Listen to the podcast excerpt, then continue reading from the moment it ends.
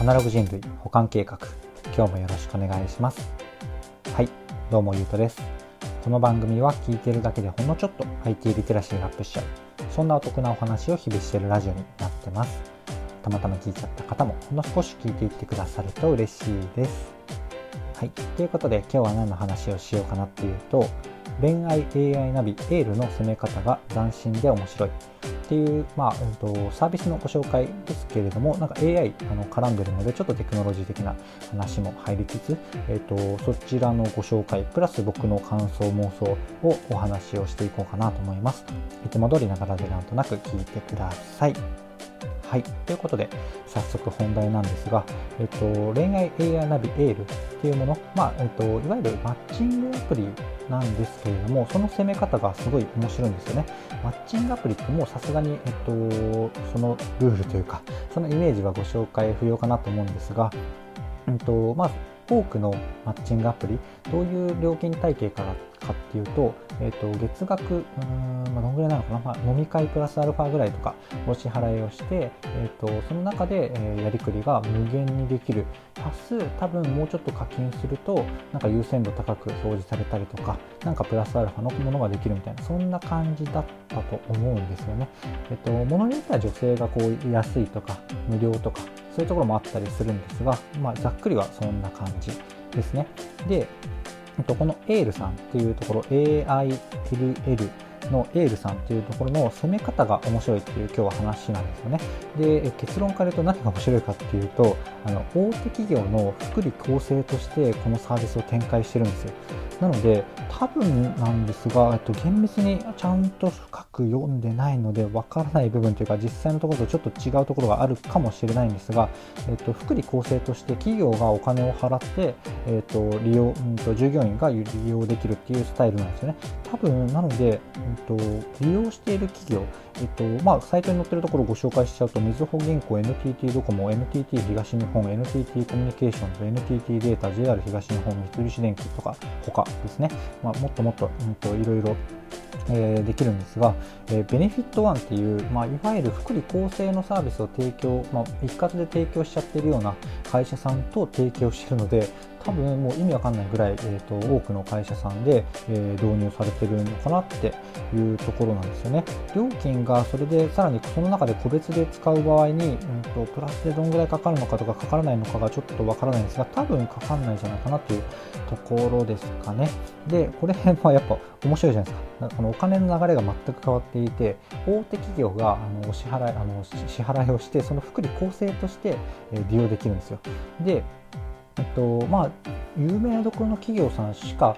えっと、入ってないので、えっと、相性がいい人が多いんじゃないかみたいな、まあ、信頼できる出会いみたいなところを、えっと、できますよっていうところを歌ってるんですね。うん。まあ、そこに思うところはまあまあありつつも、えー、それは後半に置いといてエールさんのサイトにはい書いてあるところはもうちょっとあのご紹介していくとやっぱりこの安心と信頼みたいなところが、えー、ネット上の出会いってこう大事じゃないですか。なのでこの大手企業でしかも福利厚生として入るとか、えー、と大手企業でこうしっかり働いてる方うん、まあ、しっかり働いてるっていうと他の方がしっかり働いてないみたいな思うかもしれないです。まあそうではなくて、えーとまあ、仕事をなるべくねこうなるべくねというか結構頑張ってるような方が多いような会社さん、うんとまあ、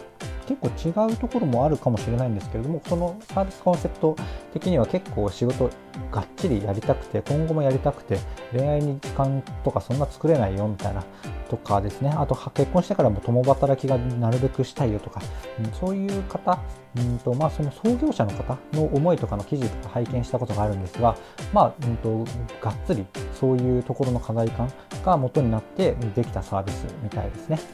なんかこのエピソードもちょっとパッと出てこなかったので、えっと、空で話しちゃうんですが、このエールの創業者さん、面白くって、もう全然あの IT とかそういうところは詳しくないような方なんですけど、そういう、えっと、課題化のところをすごいしっかり持って、どうやら AI でこれが解決できるかもしれないっていうところがあって、えっと、北海道大学だったかな？北海まあ、この方が北海道の方じゃないんですけど、北海道大学のそのある教授のところに、こう飛び込みだったか、こう、こねくり回してだったか、ちょっとわかんないですけども、手段をこう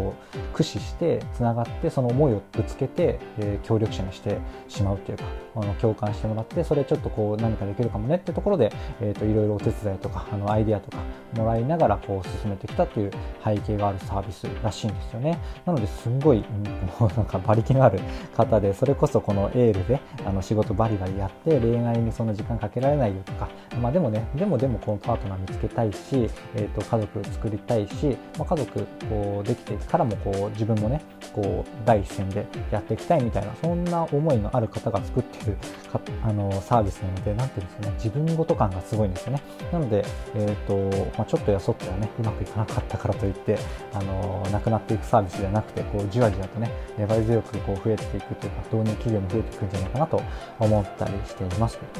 でただね、えーとまあ、もうちょっとだけご紹介しますかね。今5分話しちゃったのか。もうちょっとだけご紹介していくと、えーと、そのね、作り構成として入った後は、まあ、ほぼほぼ、うんまあ、いわゆるマッチングアプリで結構 AI が入ってますよっていう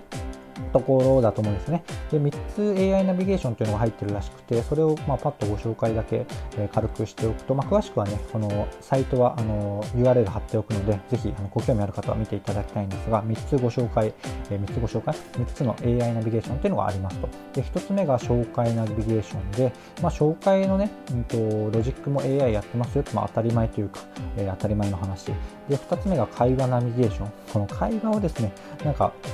アシストしてくれるらしいんですよね。これ、まあど、うなんだろうな。アシストをして、これ教材とか何でもそうなんですけど、アシストしてもらったからといって、えっ、ー、と、リアルのあの会話でアシストしてくれないじゃないですか。なので、このチャットとかのコミュニケーションの AI がいい教材になって、それを自然にできるようになるとね、あの意味はないんですが、えー、まあ、そんなアシストがあったりしますと。まあ、これ、まあ、ちょっと割といいのがデートに誘うタイミングとかをこう AI が判定してくれるとかね、結構、うんと、それ割と感触だったりするので、面白いかもしれないですね。はい、であとは3つ目で好感度ナビゲーションっていうのがあるらしくてこれもねどうなんだろうなそのあのよっぽど鈍感じゃなければ人の感覚の方が正しいような気がするんですけれどもその好感度っていうのを可視化してこうなんだろうな棒グラフみたいなものであの表現してくれるらしいですね。まあでもねこれ合ってる合ってないか置いといてというか、まあ、厳密さは置いといてですねこれあのいい感じに表示してくれたらこう背中を押してくれるというかやっぱりねこう自信持っていけるっていうのでちょっとは効果あるのかなと思ったりします。で AI の効果っていうのをね結構感じてくれてるっていうところはありつつも多分まだまだ、うん、と改善の余地はあるものだと思うんですがコンセプトがねいいので、うん、と結構応援したい、えーと、サービスではありますね。というところでサービスのご紹介的にところは的にところ あのこのぐらいなんですがあの1個あの言い忘れたかな？というところで補足しておくとこれもちろんねこの福利厚生で入っている会社さんたちがある中で、えーと、その会社内でやるわけじゃないですよね。なので、えーと、三菱電機の人が登録したら NTT ドコモの、えー、と方が紹介されるみたいな。でえーと、で大手企業、まあ、広がってきたらね、だんだんとこう変わってくるので分かんないんですが、今のところはね、あの触れ込みとしては、大手企業の人たちとこうつながりやすい形になっているっていうところが信頼性だったりするっていうところですね。はい。で、えっ、ー、と、5、6分、あ、もう8分経ったのか。えっ、ー、と、このぐらいでサービスの紹介は、えっ、ー、と、これぐらいにしておいて、最後にですね、僕のこの感想とか妄想をお話しして終わろうかなと思います。で、僕の感想的には、えっ、と、なんだろうな、ちょっと、うん、文章的になっちゃうかもしれないんですが、えっ、と、こんな感じで思ってますと。で確かにですね、この確率的にはとか、ええっ、と、出会いの確率、その、会う確率っていうのは確かに上がるかもしれないんですけれども、個人的にはですね、この AI に期待したところっていうのはもっともっと劇的なこうマッチングというところを演じる方向に、えー、舵を切るというか進んでくれたら面白くなるんじゃないかなと思うんですよね。うんと、なんでかっていうと僕的にはねあの全然いいんですよ全然いいんですけどやっぱりこう同質な人たちが、えー、うんと何なんだろうな恋愛ってこう2種類大きくあると思ってすごい似た者同士があのくっつく場合と真逆みたいなところがある人がくっつく場合があると思っていてとその大手企業の中のこのコンセプト、ま、もちろんそっち側もあると思うんですけど、えーと、やっぱりねこの同質系で、あのー、マッチングするっていうところがやっぱ増えてくるし、まあ、それっちの方がいいのかな、まあ、それはねあの個人の思考だったり、うんとまあ、科学的な結論がもしかしたらあると思うんですが個人的にはねこの真逆スタイルっていうのが結構好きなんですよね。すんごい、えー、しっかり、えー、中身もしっかりした人と、まあ、それも合うのか、まあ、真逆の人とか、うん、そういうところがねえっ、ー、と、なんだろうな、逆にですね例えば大手企業ですごいがっちりとした経理をやってる人と,、えーと、すごいアーティストがくっつくとかですね。そういう方が僕個人的な思考としては面白いし、えーと、そっちの方がねこう人生補完的にというか、うんとまあ、見えない世界に連れてってくれるとかそういうところがあると思うので、えー、と個人的にはそういうマッチングの方が好きなんですよね。なのでなんか AI っていうのはまあなんだろうなその AI がなければうんと、そういう、えー、思考がないとなかなかそういうなんか全然違う職業とか全然違う価値観とかの人に触れ合うっていうのは、えーとまあ、そういうなんかスタイフとかも結構そうですけどね。あのそういうところに飛び込む思考がもともとない人にはないというか少ない人には難しいところなのでそれこそねこういうところの AI が、えーまあ、絶対合うからって、まあ、何らかの根拠を示してですねあの紹介してくれたら、えーと、そういうところにこう積極的じゃない人も、まあ、じゃあ一旦話してみようかなとかもなったりするんじゃないかなと妄想してたりします。が、えーと、なんだろうな。これもね結局この創業者の思いのところとかとつながるんですが AI が何ができるかっていうところではなくてですねどちらかというと、まあ、どういうところが課題感とか、どういうのがあった方がいいよねとか、こうあるべきだよねっていうところから、あじゃあ AI が使えるねとか、テクノロジー、ブロックチェーンが使えるねとか、そういう順番があの本来だと思うんですよね。なので、そういうところをね、あの AI ありきとかテクノロジーありきじゃなくて考えられる増やす増やしていくきっかけにですねこのラジオがなったらいいなと思いながらやっているところでございますというところで、えー、今日の話は以上なんですがいかがでしたでしょうか？こんな感じで僕の配信では Web とかアプリとか、テクノロジー的な話題をあの出しつつ、メインはですね僕の感想とか考えとか、周辺の知識をセットでお届けするっていうところになってます。ちょっとでも役に立ったかなとか、いいなって思ってくださった方がいらっしゃいましたらいいねとかフォローとかコメントやレターもいただけると嬉しいです。お待ちしております。というところで最後までお聴きいただきありがとうございました。ではまた。